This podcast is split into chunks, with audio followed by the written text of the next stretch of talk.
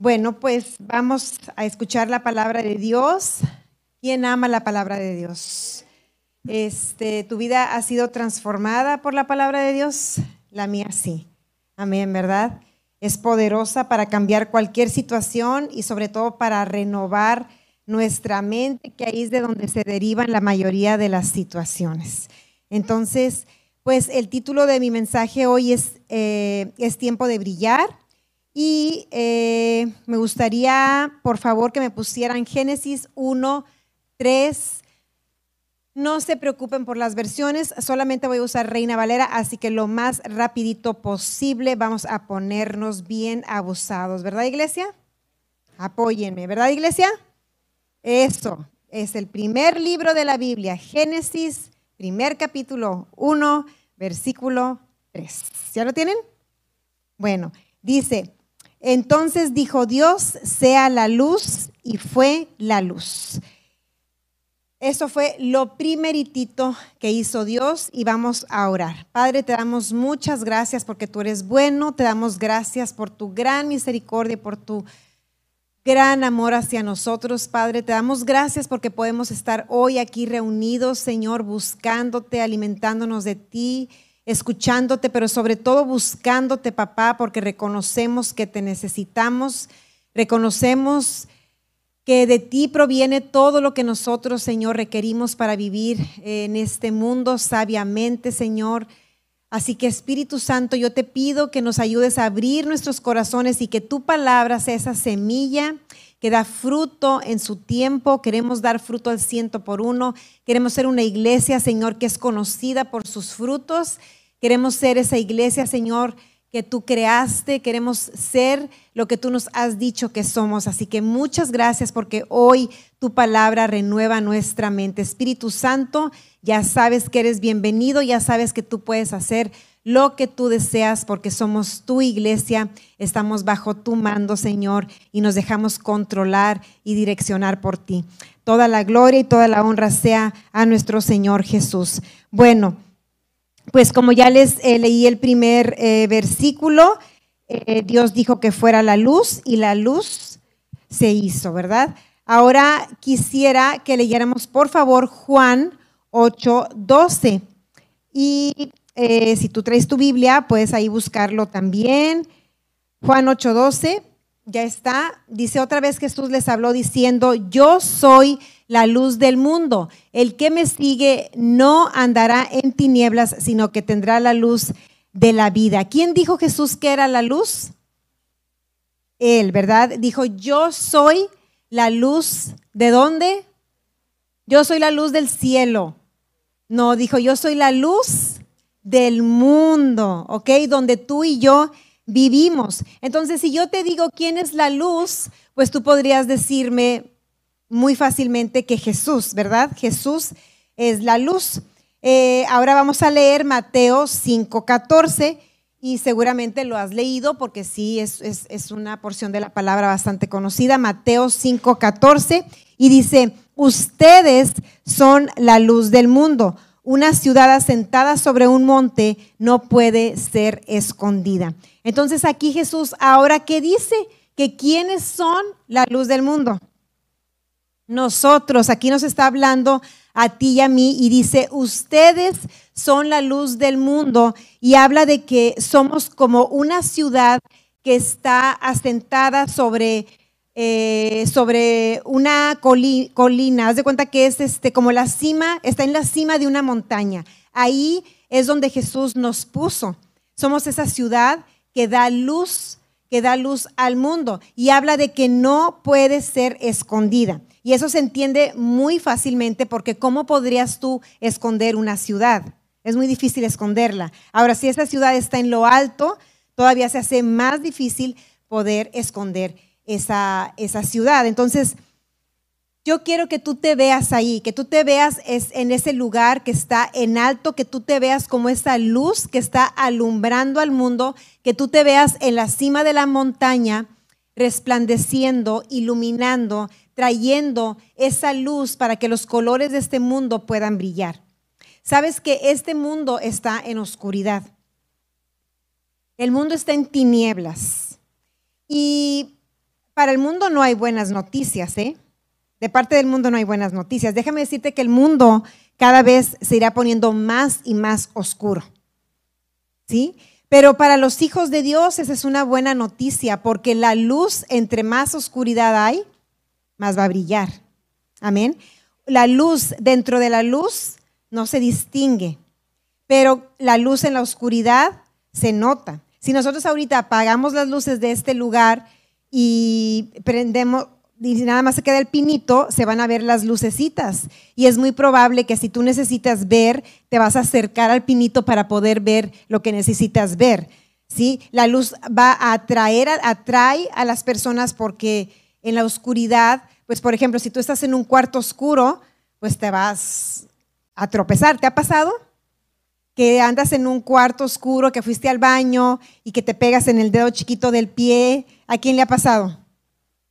Qué feo, ¿verdad? Es cuando valoras ese dedo chiquito tanto. Entonces, iglesia, valoremos al dedo chiquito también de nosotros porque todos los miembros son importantes. Y qué dolor es cuando andas así. Y qué feo es estar en un cuarto oscuro, no te puedes mover, no puedes hacer lo que quieres hacer.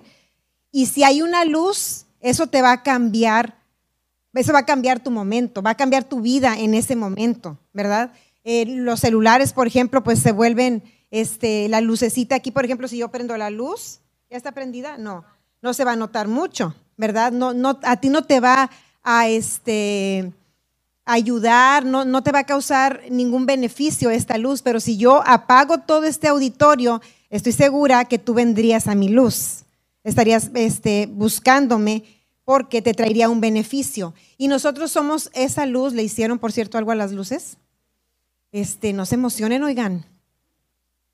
Entonces, nosotros somos esa luz que está puesta en lo alto y que es precisamente para que este mundo pueda ver a Jesús.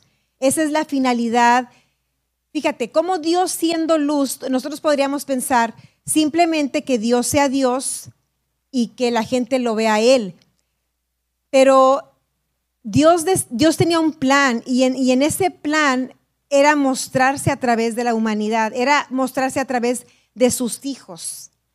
Y si nosotros no manifestamos esa luz, la gente no va a conocer a Dios. La manera en que Dios planeó que la gente conociera a Cristo, que conociera su carácter, la manera en que Él planeó eh, reflejarse en este mundo fue a través de la luz que Él nos dio a nosotros. Fue a través de la luz que le dio a la iglesia. Amén. Así que ese es el propósito de, de Dios al hacernos a nosotros luz. Entonces, Dios no es un secreto. Dios no está oculto. Nuestra luz no fue hecha para esconderse, no fue hecha para guardarse. Aquí te lo leí en el versículo 14, dice, no puede ser escondida. Dios no nos dio la luz para que nosotros la ocultáramos y mucho menos para que guardáramos a Jesús en un, cajón o lo metiéramos debajo de una silla o lo metiéramos en el closet y no lo trajéramos a la luz. Fíjate cuánta maldad ahora sale a la luz con tanto orgullo. ¿Sabes de lo que te estoy hablando? Con cuánto más orgullo debemos de salir los hijos de Dios con nuestra luz.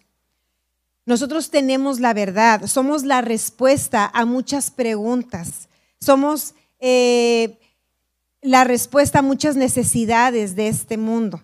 ¿Ok? Entonces, yo creo que Dios en gracia y fe está rompiendo esas cadenas que nos mantenían en el anonimato, que nos mantenían eh, en silencio. Sabes que por mucho tiempo se, se ha malinterpretado a la iglesia y se ha tratado de que seamos como discretos, que mantengamos un bajo perfil, que no destaquemos, que no nos notemos, pero esto es totalmente contrario al plan de Dios, porque el plan de Dios es quererse hacer notar, porque Dios quiere salvar al mundo, Dios quiere ser visto, Dios quiere ser reflejado, Dios quiere ser conocido, Dios quiere brillar, Dios quiere que lo conozcan, ¿sí?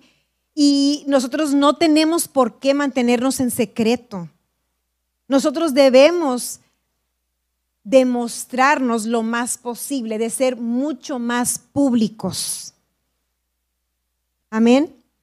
Y yo sé que el Espíritu Santo te va a ir este, revelando estas cosas porque tú fuiste creado para brillar, tú fuiste creado para que eh, la gloria de Dios resplandeciera a través de tu vida. Mateo 5:15, ahí donde estábamos en Mateo 5, pero el, que, el versículo que sigue dice, tampoco se enciende una lámpara poner, para ponerla debajo de un cajón, sino sobre el candelero y así alumbra a todos los que están en la casa. Aquí Jesús nos da otra enseñanza práctica y usa eh, el, el candelero y dice, ¿sabes qué? O sea, cuando tú enciendes una luz, acuérdate que le estaba hablando a personas cuando todavía no existía la electricidad. Entonces eran velas, prendían fueguito. Y pues en ese entonces la manera más segura de, mantener esa vela y que no ocurriera un desastre era ponerla sobre un candelero, ¿verdad? Y, dice, y, aparte, porque pues no ibas a poner dónde ponías la vela, pues el candelero estaba diseñado para que pudiera mantenerse en alto esa luz, ¿sí? Y dice Jesús, la luz tú no la enciendes para luego guardarla en un cajón. Imagínate que ellos prendieran una vela y luego la escondieran. Dice, sino que la pones en el candelero. ¿Y sabes quiénes somos los candeleros hoy en día? Somos tú y yo. Yo le decía a Dios, ¿cómo es ese candelero? Y me decía, es tu cuerpo, Sofía. En tu cuerpo está mi luz. Tú eres portadora de mi luz. Ustedes son portadores de la luz de Cristo. Cada uno es un candelero que por donde va caminando va irradiando esa luz y no es para ser eh, escondida, ¿sí? Dios no quiere ser escondido. Yo me acuerdo, este, como cuando estábamos en el otro lugar, cómo Dios me mostró que al Espíritu Santo, ya ven que nos ha estado hablando sobre las cadenas y de cómo las está rompiendo en cada servicio y aun cuando estamos en casa solos, Dios está rompiendo cadenas eh, en nuestros corazones, en nuestras mentes. Pero yo me acuerdo que esa vez me dio una visión de cómo el Espíritu Santo estaba encadenado y eso sí me asustó. Dije, ¿cómo puede ser posible, Señor? Y yo a lo mejor te causa un shock como me causó a mí porque Él es todopoderoso y no te puedes imaginar que esté encadenado. Y Él no me lo mostraba de una forma obviamente literal en la que Él no pueda, digo, Él es Dios, pero la iglesia lo ha mantenido, eh, lo ha mantenido pasivo, lo ha mantenido cautivo y no lo ha dejado ser. Y eso es lo más triste. Porque se supone que la iglesia es el cuerpo de Cristo, la iglesia es quien representa y quien lo debe de dejar ser a Él. Y muchas veces tenemos al Espíritu Santo así, oculto, en privado, es una relación a escondidas. Y a Dios no le gusta nada escondidas, Dios no hace nada oculto, siempre las cosas torcidas, los pecados, las cosas del enemigo son las que se llevan a cabo en lo oculto, en lo secreto, pero las cosas de Dios siempre son a la luz siempre se muestran, siempre hacen ruido. Cuando el Espíritu Santo vino sobre Jesús, nos enseñó, mi esposo el domingo pasado, se vio, hubo una evidencia, hubo una paloma. Cuando en el Pentecostés los 120 estaban reunidos, hubo ruido, hubo fuego sobre sus cabezas, hubo evidencia de su presencia, hubo evidencia de, de, lo sobrenatural. Y, y si nosotros en nuestra cabeza tenemos que la iglesia es un grupo de personas tímidas, de bajo perfil, que no hacen ruido, que pasan por el mundo escondidas, sin meterse con nadie, sin hablarle a nadie, sin opinión, ese no es el plan de Dios. No quiere decir tampoco del otro lado, ¿verdad? Pero nosotros debemos estar haciendo ruido. ¿Se acuerdan que les prediqué sobre estar haciendo ruido? Porque el Espíritu Santo es dinamita, es luz y nosotros tenemos la palabra de Dios, no tenemos una opinión humana, tenemos la palabra para que nosotros podamos derribar argumentos.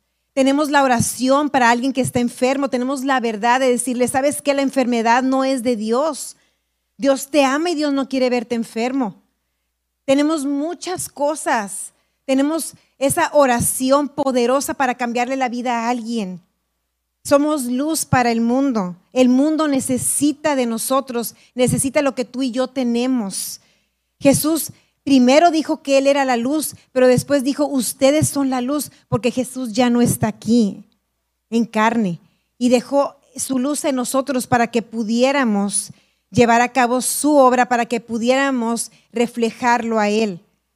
¿Cómo la gente va a conocer el carácter de Dios? ¿Cómo es que la gente va a conocer su voluntad? Es a través de de la iglesia, es a través de la luz que nosotros irradiamos. Es tiempo de brillar, iglesia. Es tiempo de que cada uno tome su asignación. ¿Sabes por qué no algunos no toman su asignación? ¿Sabes que aquí hay ministros? Aquí hay gente que, puede estar orando. Aquí hay gente que puede estar eh, eh, llevando palabra, que puede estar evangelizando, que puede estar trabajando en, la obra de Dios. Y la mayoría de la gente no lo hace porque no ve la luz de Cristo en ellos. La mayoría de la gente sigue viéndose a sí misma en la carne. Y se pierden los propósitos, iglesia, y todos te necesitamos. Se pierden los propósitos y se pierde esa logística perfecta que Dios hace con todo el cuerpo, donde mi vida depende de lo que tú hagas y de lo que tú y de lo que tú, esa cadena que Dios hizo, se pierde, hay eslabones que no están conectados a causa de que la gente sigue pensando en su carne, se siguen viendo eh, humanamente y no han captado que es a través de Cristo es Cristo a través de nosotros que hace las cosas. Y es tiempo de brillar, iglesia, es tiempo de salir, es tiempo de cada uno hacer lo que tenemos que hacer. Es tiempo de hacernos públicos. Es tiempo de romper las cadenas de temor al hombre. Cada cadena de vergüenza es quitada de nosotros. Esas cadenas que te mantienen avergonzado, que, te mantienen la boca callada, que te mantienen las manos quietas, los pies quietos, se rompen en el nombre de Jesús. Y empezamos a dejar a, Jesús ser a través de nosotros, salir a través de, nuestras vidas, porque este mundo, como te digo, necesita ver la luz de Jesús. El, versículo que sigue 16 Dice, así alumbra la luz de ustedes delante de los hombres, delante de los hombres, de modo que vean sus buenas obras y glorifiquen a su Padre que está en los cielos. Dios nos hizo luz para salir y para brillar. Eh, es tiempo de que hagamos notorias las buenas obras. Aquí habla de que, de que las buenas obras que nosotros hagamos son las que van a glorificar al Padre. Y creo que aquí hay confusión porque Jesús en algún momento dijo que no hiciéramos mucho escándalo cuando hiciéramos una buena obra, ¿verdad? Pero ¿a quién, ¿a quién les estaba hablando cuando dijo eso? ¿A quién se estaba refiriendo?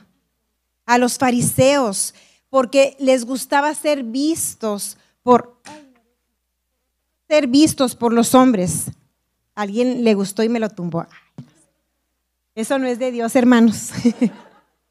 Así me quedo. Este, ya ven, tienen la mirada bien poderosa. Bueno, ¿en qué estábamos? Era para los fariseos, porque ellos disfrutaban y se llenaban de gloria este, cuando las personas notaban sus buenas obras. Pero la diferencia es que estas buenas obras a las que se habla, acuérdate que la Biblia siempre te va a llevar, o sea, la Biblia va a explicar la misma Biblia. Entonces, no tomes un versículo y ya lo hagas tu ley, porque a lo mejor hay otro versículo que va a decir lo contrario y vas a decir, a ver, entonces aquí qué pasa. Bueno, la misma Biblia te lo va a explicar. Y aquí, te, aquí lo, a lo que se está refiriendo es que las buenas obras que Dios nos dice, hey, muévanse, que haya evidencia de mis buenas obras. ¿Para qué? ¿Qué finalidad dice ahí? ¿Cuál es la finalidad en este versículo? Que glorifiquen a Dios exactamente, que glorifiquen al Padre. Entonces las obras de los fariseos, las obras que te traen gloria a ti, esas no son las obras de las que habla Dios. Pero hay obras que lo van a glorificar a Él, pero y aunque las obras son a través de nosotros, pero van a traer la vista al Padre, van a traer la vista a Jesús, van a apuntar a Él de manera que la gente lo va, le va a dar honra y no solo eso, sino que lo va a conocer, que, es nuestro propósito, que la gente conozca a Cristo. Amén. Así que las buenas obras son parte del cuerpo, son parte de la iglesia. Para eso fuimos llamados. Iglesia, hay muchísimo que hacer. Hay mucha gente necesitada. Hay niños que no han sido adoptados. Hay pobres que no han sido rescatados. Hay muchas cosas que hacer. ¿Y sabes qué escucho yo a la iglesia decir? Escucho mucho a la iglesia que dice, es que el gobierno. Y a mí me da tristeza cada vez que oigo que dicen es que el gobierno. Porque en la palabra yo no leo que diga el gobierno se va a encargar, yo leo que dice que es la iglesia. La iglesia es la que hace buenas obras. Yo no voy a darle cuentas a Cristo del gobierno. Voy a darle cuentas de lo que Él me dio a mí para dar aquí. Y es tiempo, iglesia, es tiempo. Y no te esperes a que alguien te invite, no te esperes que no esté en tu, en, tu, en tu pensamiento, es que los pastores deberían. Es que gracia y fe debería. Yo he estado ahí donde tú estás y yo, yo escuché muchas cosas. La iglesia debería, los pastores deberían, la banda debería, los anfitriones deberían, los maestros de los niños deberían y todo el mundo debería. Pero lo que tú debes no, no lo has pagado. Cada uno. Porque a lo mejor tú dices, es que Sofía, ¿cómo puedo brillar? Mira, la manera en que tú puedes brillar es haciendo lo que tú tienes que hacer. Nada más. Es la manera más fácil, más sencilla. Imagínate, ahora en Navidad vemos muchas luces. Y qué hermoso, me encanta eso, me encanta este, pasar por la ciudad. Ayer íbamos pasando por el 8, iba por el 8 con mis hijas, pero más hacia el sur. No sé si han visto ahí por, por Dominos, hacia, o sea, de Dominos hacia el norte. Es que no sé si es por allá, para acá, y no me quiero ver muy... ¿Ande? Bueno, sí, el 8, pero ya saben, el 8 viejito. este, y entonces pusieron en los árboles así luces de colores. Qué hermoso se ve, o sea, te, te hace sentir tan bien. Bueno, a mí me encanta ver, me encanta ver las luces y me pongo a pensar que imagínate un foquito de una extensión, pues no es nada. Pero ¿qué tal cuando todos los foquitos de esa misma extensión se prenden, forman algo precioso? Y eso somos la iglesia. Tú eres un foquito, tú otro, tú otro, pero te ha pasado en una extensión, bueno, no sé si todavía pase, antes me acuerdo, me acuerdo mucho que se fundía uno y toda la extensión se echaba a perder, ¿se acuerdan? qué importante es que cada uno de nosotros brille en lo que Dios nos llamó. Y eso, eso es lo que va a impactar Ciudad Victoria. Eso es lo que, eso es lo que va a hacer ruido, eso es lo que va a llamar la atención, iglesia. Haz lo que Dios te está pidiendo que hagas, empieza a brillar. No esperes a que, a que se te llame, no esperes a que se te invite. No, no estés diciendo, es que si Dios quiere, alguien me va a decir, es que si Dios quiere, alguien me va a invitar. Hazlo, haz lo que Dios te dice. Este, hace días Maribel tuvo un, mandó a hacer unas, obviamente me, me, pidió autorización, o sea, me dijo, Sofía, mira, se me ocurrió esta idea y me la hizo saber, hizo tarjetitas y en un lado viene Gracia y Fe y vienen los servicios y del otro lado dice ellas y vienen los horarios de mujeres y dice así, a veces no tengo tiempo de, platicar tanto con alguien, pero se lo reparto. Imagínate que, que, ella hubiera dicho, ay, en la iglesia deberían de hacer unas tarjetitas. Qué bárbaros, yo tengo bien buenas ideas, pero la iglesia no. Deberían y que me las den o, o mejor, y que las repartan. Si a ti se te vino esa idea ¿quién crees que Dios quiere que lo haga? Tú. Si tú tuviste la idea, Dios te la dio a ti para que la ejecutes. Amén. Porque no se puede centrar todas las obras en una sola persona. ¿Sí? Si Dios te dio una idea, no nada más es para que tú la planees y la pienses, sino para que la ejecutes. Tú puedes venir con nosotros, tú puedes venir con algún líder de la iglesia y decirle, oye, traigo esta inquietud, siento hacer esto, ¿cómo ves? Apóyenme, estoy bien, estoy mal, eso está bien, eso es estar en orden, es correcto hacerlo, pero no te quedes con eso. Brilla, empieza a brillar, empieza a hacer lo que Dios te pidió, empieza a ayudar a esa familia, empieza a invitar gente a la iglesia, haz esa oración por la persona que Dios te habló, mándale el mensaje a la otra persona que también Dios te habló. Dale esa ofrenda como Ricardo nos exhortaba a la familia que Dios puso en tu corazón. ¿Me acompañan en el piano, por favor? Porque a mí también me dieron tiempo límite, ¿eh? Ya están muy estrictos con los tiempos. No nos vayan a multar, entonces sí tengo que ponerme muy abusada. Este, Lo bueno es que sí tengo vara alta ahí con... Uy, si yo les contara. Bueno, entonces, somos esa luz que trae esperanza, que va a traer fe, que trae amor, que trae generosidad. Se necesita evidencia de Dios en esta tierra, se necesita tu luz, se necesita mi luz. Andrew Womack dice algo que, se, me, se me hace chistoso, pero e, es real. Y él dice, si de repente vinieran a arrestar entre el mundo, vinieran a arrestar a los cristianos, ¿te arrestarían a ti?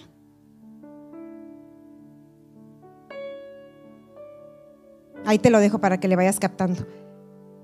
Que nada apague tu luz. Es tiempo de brillar.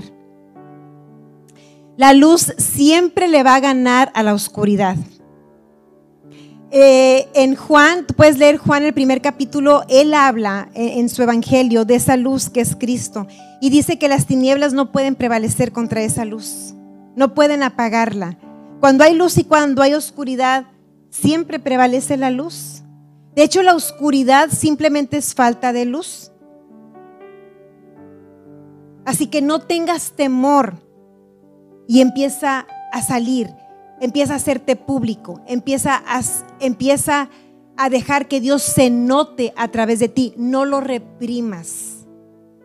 Haz cosas, haz buenas obras y que esas buenas obras se vean, hazlas públicas, haz ruido con las obras para que glorifiquen al Padre, para que la gente vea que nuestro Padre es amor, que nuestro Padre los ama, que nuestro Padre está preocupado por ellos, que nuestro Padre quiere traerles esperanza, que nuestro Padre quiere darles eh, sus deseos, quiere cumplir sus sueños, que nuestro Padre quiere prosperarlos, que nuestro Padre quiere sanarlos. Esas son las buenas obras que lo van a glorificar. Entre más lo demos a conocer como Él es, más gloria recibe. Es la manera en que Él lo planeó, es la manera en que Él lo quiere ejecutar. La pastora Aline el día de la inauguración nos dio esa palabra, ¿lo recuerdan?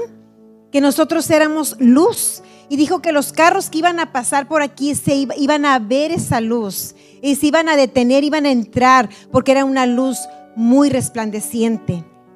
Gracia y fe es luz a Ciudad Victoria. Eh, me ponen Isaías 61. ya es tu tiempo, iglesia. Ya no le des más vueltas. Mira, si, si Dios había puesto algo en tu corazón de hacer y tú no estabas seguro, hoy recibe de parte del Espíritu Santo la confirmación. ¿Ok? Ya no estés pensando, será, no será. Ya el Espíritu Santo te está hablando a través de mí y te está diciendo, sí, soy yo, ve y hazlo. Amén.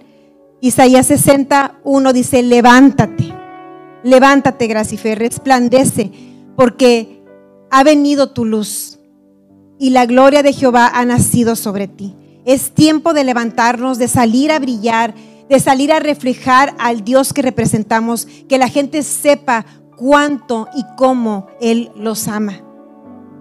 Cuando Moisés estuvo en el monte Sinaí por 40 días sin comer y sin beber, cuando Él bajó con esas tablas, dice la palabra que su rostro resplandecía, lo tuvieron que tapar de la luz tan brillante.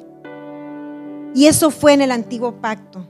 Imagínate cuánto brillamos nosotros ahora que el mismo Cristo es esa luz dentro de nosotros, que somos portadores de Él. Es tiempo, iglesia, vamos a ponernos de pie. Vamos a orar. Es tiempo de levantarnos. Estos días que quedan del 2021, no los uses como días perdidos. No digas, ya se acabó el año, lo que fue, fue. Ya no sabes que con Dios no existe el tiempo de este mundo. Dios no está, esto es del hombre, los calendarios, las horas, los días. No me alcanza el tiempo porque quedan 21 días, porque quedan 10 días para Dios. 10 días no es nada. Dios puede hacer cosas en un segundo, millones de cosas en un segundo. O sea, no te dejes regir por un calendario. No dejes que tu cabeza se amolde a lo natural. estos últimos días pueden ser los más productivos del reino de Dios. No, no nos dejemos amoldar, es tiempo de, bajar, es tiempo de no hacer nada, no, no es tiempo de nada de eso. Imagínate que Dios pensara, es tiempo de no hacer nada. Imagínate, nos morimos. Si su misericordia y su gracia no están en acción todos los días, ¿qué sería de nosotros? Entonces, vamos a hacer lo último del, del 2021, lo más ruidoso lo más estruendoso, lo más brilloso, lo más radiante. Amén. Deja que Él haga, deja, deja que Él te muestre quién eres tú en Él. Deja que te muestre todo lo que Él te ha dado. Deja que te muestre todo el poder, toda la unción. Deja que te muestre toda la gloria que tú vas portando, que te dé ojos para verte en Él. Que, que, que si Él dijo, todo lo puedo en Cristo que me fortalece, no es porque te da fuerzas extras, es porque lo haces a través de sus fuerzas, por completo. Es Cristo en acción a través de nosotros. Cero Sofía, cero de tu nombre, 100% Cristo a través de nosotros que esas buenas obras saturen esta ciudad, que estas buenas obras haga que el rostro de Dios resplandezca sobre ellos y conozcan al verdadero y único Dios, que conozcan al verdadero Salvador. Úsanos, Padre. Úsanos, Señor, para lo que tú quieres. Que tu luz brille, Señor porque sabemos que tú quieres mostrar tu poder a través de gracia y fe. Sabemos que tú tienes una nueva temporada de señales, de milagros, de maravillas, Señor, y no andamos por circunstancias, no andamos por tiempo, Señor, andamos por lo que tú has hablado. Andamos por tu verdad, por tu palabra, por tu poder, por tu espíritu. Gracias porque gracia y fe no es una iglesia tímida, no es una iglesia depresiva, no es una iglesia angustiada. Gracia y fe no es tristeza, no es apatía. Gracia y fe no es publicidad, no es un grupo social. Gracia y fe no es una moda. Gracia y fe es luz. Es luz a las naciones. Gracias Señor te doy gracias por la vida de cada uno y te doy gracias porque tú resplandeces a través de cada uno. Para ti sea toda, toda, toda la gloria. En ti esperamos, en ti nos movemos y en ti somos, Señor. Amén y amén.